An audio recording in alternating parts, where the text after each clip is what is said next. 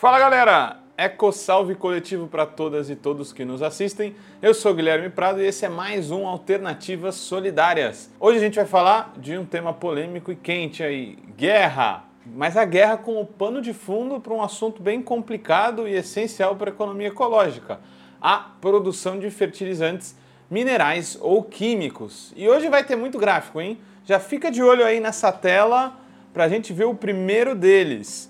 Essa linha cinza já mostra bastante o problema de hoje. É a quantidade de pessoas no mundo que comem comida dependente de é, fertilizantes, no caso nitrogenados. Então aí já é quase metade da população mundial que depende deles. Será que isso não é um risco? Bom, como muitos de vocês sabem, faz tempo que o nosso presidente ecocida Jair Bolsonaro tenta acelerar o projeto de distribuição ambiental aqui no Brasil. Prova disso é aquele projeto de lei 191 de 2020 que o Bolsonaro tenta aprovar toque de caixa no Congresso. Esse projeto permite que atividades de mineração, agronegócio e até obras de infraestrutura sejam feitas em terras indígenas. O projeto está atropelando todos os ritos legais e foi aprovado em regime de urgência. E um dos mais novos argumentos para esse tipo de exploração das terras dos nossos povos originários é que teria supostamente fertilizantes minerais aí para a produção de fertilizantes químicos nessas terras. E eles ajudariam o Brasil a diminuir a dependência de produção de seus fertilizantes em relação à Rússia, que hoje se encontra em guerra. Mas qual o nosso objetivo nesse vídeo aqui hoje? Além de reiterar que as terras indígenas têm que sim ser e ficar nas mãos dos nossos indígenas, algo que é essencial para a sobrevivência da vida humana e não humana na Terra, a gente tem que mostrar também com esse vídeo que a nossa dependência de fertilizantes foi ampliada com a destruição da Petrobras. Mas mais importante ainda que dizer tudo isso é afirmar que tão pouco é seguro depender apenas de fertilizantes químicos para nossa alimentação, já que na verdade eles seguem a mesma lógica dos combustíveis fósseis, causam impactos ambientais enormes e têm data para o seu pico de produção e também para o seu completo esgotamento de suas reservas. Olha, a terra dos indígenas tem que ser dos indígenas e principalmente do planeta. Apesar de não ser nosso foco aqui, frisamos que as terras indígenas, que estão cada vez mais atacadas e ameaçadas, elas são essenciais para o nosso equilíbrio climático e ecológico, para combater o aquecimento global, já que essas terras produzem mais oxigênio do que consomem e absorvem o carbono. Eu não quero nem entrar nesse debate, mas as maiores fontes minerais de fertilizantes, como por exemplo o potássio, nem estão em terras indígenas. É, Para provar essa importância das terras indígenas na questão do equilíbrio climático, é só a gente ver os números. Apesar dos indígenas serem apenas 5% da população mundial, eles são responsáveis pela preservação de 80% de toda a biodiversidade do planeta. Ou seja, se você acreditou no Bolsonaro, que é menos útil que um peso de papel, você caiu em mais uma fake news do tiozão do WhatsApp. É fake news! Bom, voltando ao tema dos fertilizantes diretamente, precisamos falar dessa dependência do Brasil. O Brasil, de fato, produzia fertilizantes mais do que produz hoje junto à Petrobras. Os números hoje dizem que entre 80% e 85% dos fertilizantes usados no Brasil, eles seriam importados. Daí vem a ideia de Bolsonaro de fazer um plano nacional de fertilizantes por decreto, nessa esteira da guerra e no conflito, aliás, de Rússia e Ucrânia, dizendo que a gente tinha que ser mais autossuficiente desse tipo de insumo. Mas, como dizia o João Kleber! E agora eu saio do João Kleber e vou pro Datena. Bota na tela esse gráfico. Esse gráfico é muito importante para a gente entender o mercado de fertilizantes no Brasil se a gente for ver lá as barrinhas roxas, é a importação de fertilizantes que acontecem no Brasil contra o verde água ali, aquele azulzinho, uh, ele diz sobre a produção local, produção interna do Brasil de fertilizantes. Na real, o Brasil, desde os anos 2000, vem aumentando a dependência de fertilizantes importados.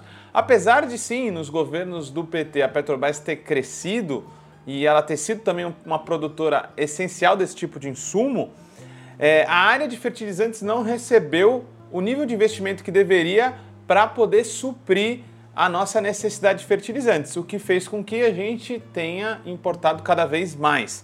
A necessidade crescente de fertilizante foi suprida com importação, portanto, principalmente já no governo Dilma.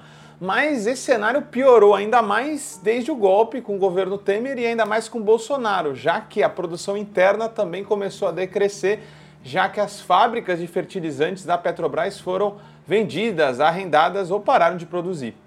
Então, tanto Bolsonaro quanto Temer fecharam fábricas com o argumento de que a produção de fertilizantes dava um prejuízo. Demitiram trabalhadores, aprofundaram a crise e aumentaram a nossa dependência. E hoje, por exemplo, a gente importa cerca de 23% de fertilizantes da Rússia.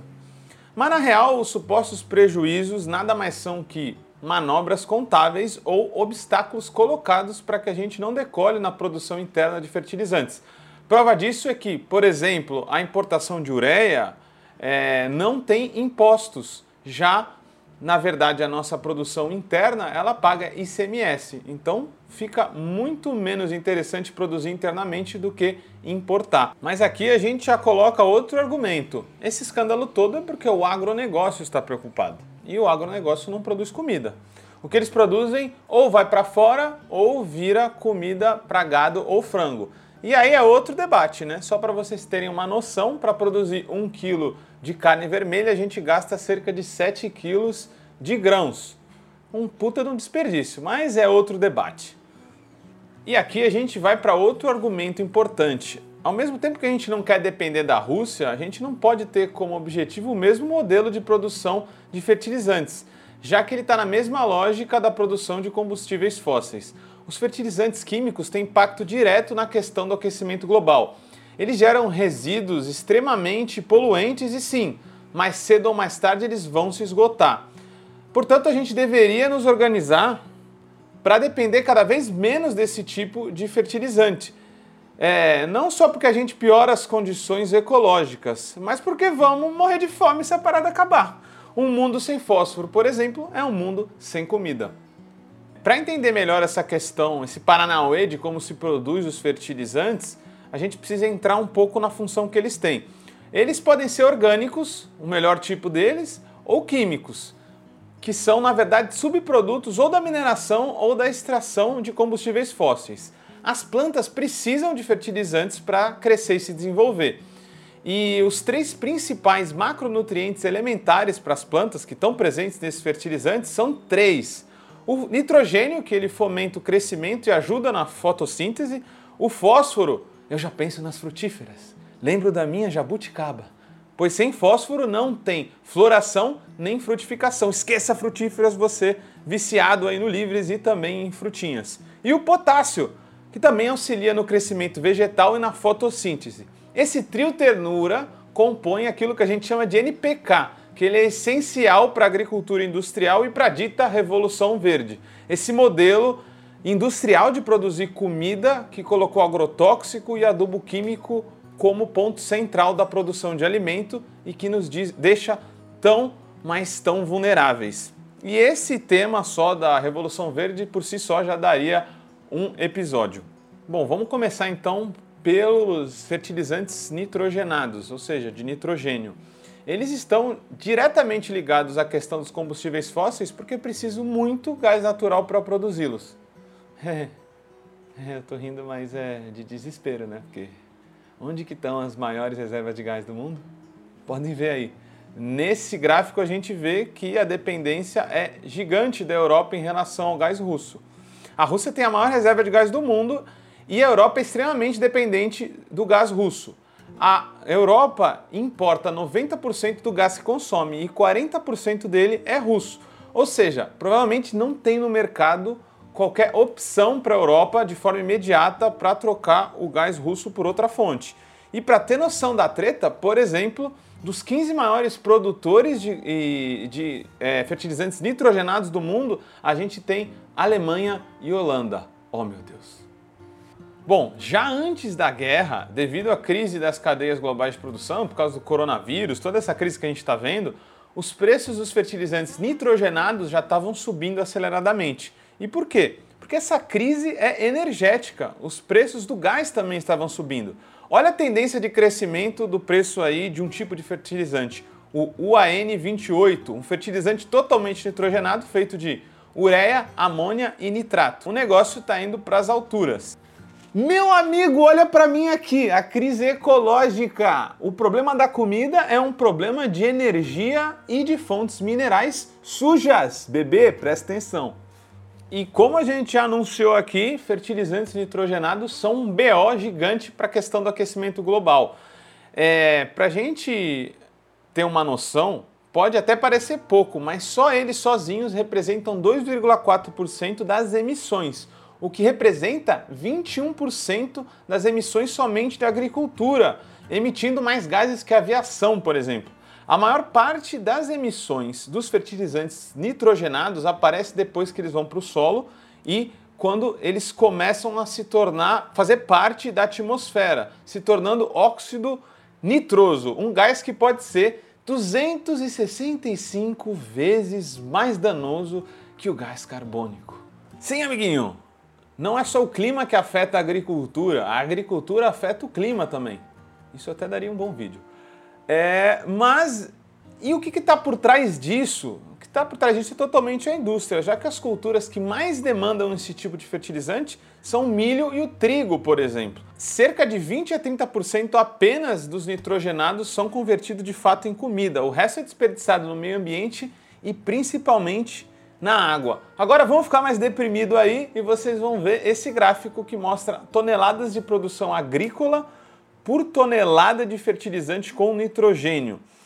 Além de todos esses problemas de nos deixar mais vulneráveis em relação a preços oscilantes, o uso de nitrogenados acaba destruindo o solo e provocando menos produtividade. Daí que vem nossa crítica: o crescimento nos deixa mais pobre. A produção agrícola por tonelada de fertilizantes nitrogenados só cai como vemos no gráfico. Então, cada vez você usa mais fertilizante para ter menos comida. E nesse sentido, já mudando para esse outro gráfico, a gente vê que somos campeões.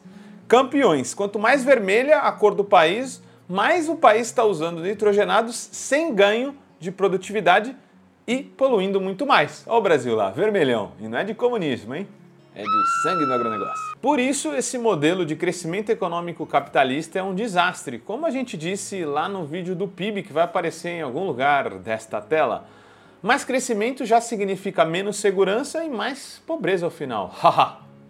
Parece confuso, mas vejam o vídeo aí que vocês vão entender. E mesmo se a gente produzisse internamente esses insumos, esses fertilizantes, a gente até deixaria de ser dependente, mas continuaríamos com os mesmos problemas. Voz à consciência, queremos passar de dependentes para imperialistas ecológicos? Negativo. E aqui vai a nossa última parte do argumento. A gente teria que estar tá decrescendo radicalmente esse tipo de produção de fertilizante. O sistema capitalista de crescimento infinito leva ao esgotamento de recursos que são essenciais para a vida na Terra e que são pilhados aceleradamente em busca de lucros e não na busca de suprir necessidades humanas. É, aqui a gente tem que parar para pensar que é assim que os insumos industriais, todos eles vão ter data para acabar e rumam para isso de forma mais ou menos acelerada. Quem começou a levantar esses argumentos e chamou atenção para isso foi o Clube de Roma, com um livro, um relatório que se chamou limites do crescimento, o qual merece também um episódio, né? Um monte de coisa merece episódio. O argumento é que em algum momento desse século a escassez ia aumentar junto à poluição, crises e vários outros problemas que levariam ao aumento da pobreza, fome e um caos cada vez maior que tornaria a sociedade, além de menos complexa, cada vez mais conflituosa. Na esteira desse argumento, eu chamo a atenção para outro macronutriente fertilizante, o fósforo. Essa tradição de pensar os limites do planeta trouxe outra linha de pesquisa que é baseada na teoria dos picos. Os pesquisadores chamados Pixters estudam o pico de produção de vários insumos essenciais para a nossa vida e conforto na Terra e mostram como depois desse pico de produção a gente começa a enfrentar ou começaríamos a enfrentar inúmeros problemas se não nos prepararmos se não democraticamente optarmos por decrescer o mau uso desses recursos. E o fósforo não vai fugir disso. Ele é principalmente conseguido a partir de rochas que provocam muito impacto ambiental e resíduos, antes, durante e depois de ser produzidos. Como vocês podem ver aí nesse gráfico, apesar da discussão ser grande, boa parte dos cientistas já concordam que o pico do fósforo deve se dar ao redor de 2033. Depois disso, vocês podem imaginar um rolê. A produção vai declinar, vai causar conflitos geopolíticos, porque essas fontes também estão muito concentradas, desabastecimento e possivelmente fome, já que sem fósforo, sem comida, sem frutífera, sem jabuticabinha. Ok, Guilherme, pare de nos deprimir. Qual é a saída então? Para a gente não se desesperar, temos que falar da saída. E a saída não é simples, ela é complexa também. A saída é ser independente, sim, mas sobre um modelo agroecológico de produção de comida. Isso vai requerer um trabalho coletivo muito grande, mudança de hábitos e mudanças no modelo produtivo. Ou seja, não adianta só superar a dependência da Rússia mirando num modelo falido que nos deixa completamente vulneráveis também. E é isso que vocês vão ver aí nesse gráfico que a gente termina, o último gráfico do dia. A maioria dos cientistas do mundo já afirmam isso aí que aparece nesse gráfico. A agricultura vai ter que migrar de um modelo industrial para um modelo mais localizado, baseado em fertilizantes orgânicos e não químicos. Os animais vão ter que estar perto das colheitas para que o seu esterco volte para o solo, fertilizando sem precisar tanto dos combustíveis fósseis. Esqueçam essa pecuária extensiva longe das nossas lavouras. As dietas vão ter que mudar porque ser muito dependente do arroz, do trigo e do milho nos faz muito dependentes também de um tipo de fertilizante. E para não deixar de citar o potássio como exemplo, nossas cascas de banana têm que voltar para o solo. A compostagem vai ser essencial e vai ter que virar algo comum em cada lar, de cada ser humano, em cada comunidade, em cada bairro que hoje descarta restos de alimentos esses restos de alimentos que vão para lixão e aterros desperdiçam todo o fertilizante que está ali concentrado. E ao invés de produzir mais comida, produz mais gases do efeito estufa. Isso é o que diz a nossa ciência e é o que diz o gráfico. Os limites do crescimento capitalista estão aí apostos. A economia ecológica e o decrescimento, tema que eu também estou devendo um vídeo, são o caminho. O resumo de hoje é que a gente corre um perigo imenso de seguir esse mesmo modelo depender de fertilizantes químicos nos deixa vulneráveis a oscilações de preços e conflitos geopolíticos. Esses fertilizantes também são ameaçadores para a vida na Terra, pois poluem o meio ambiente e um dia vão de fato acabar. A corrida pelo crescimento infinito acelera esse processo. Acaba crescendo atividades econômicas que são péssimas e que podem até crescer o PIB, mas ao custo de nos deixar mais pobres a médio e longo prazo. A saída é uma saída agroecológica, local, baseada em circuitos curtos e uma agricultura ecologicamente correta. EcoSalve, até a próxima, galera! O Vozes Livres é um podcast realizado pela Rede Livres e financiado pelo Sindicato dos Químicos Unificados de Campinas e Região e pela Federação dos Trabalhadores do Ramo Químico do Estado de São Paulo produzido coletivamente por Guilherme Prado, Vitória Felipe e pelo coletivo Orvalho Filmes, composto por Eduardo Ferreira, Gaspar Lourenço e Guilherme Bonfim. Como todo trabalho independente, esse podcast pode estar por um Trix, ops, um Pix, ou melhor, um Tris, sem o apoio solidário de seus ouvintes. Portanto, se você já se divertiu conosco, se enriqueceu, se informou, ou se fomos apenas um passatempo para você, nos ajude para que continuemos existindo. Sem financiamento, sem independência. Portanto, ajude o Vozes Livres se tiver consciência. Isso pode ser feito pelo nosso apoia-se barra podcast Vozes Livres ou pelo Pix, pelo e-mail podcastvozeslivres.gmail.com, escrevendo no assunto a palavra Vozes. Nos acompanhe nas redes sociais.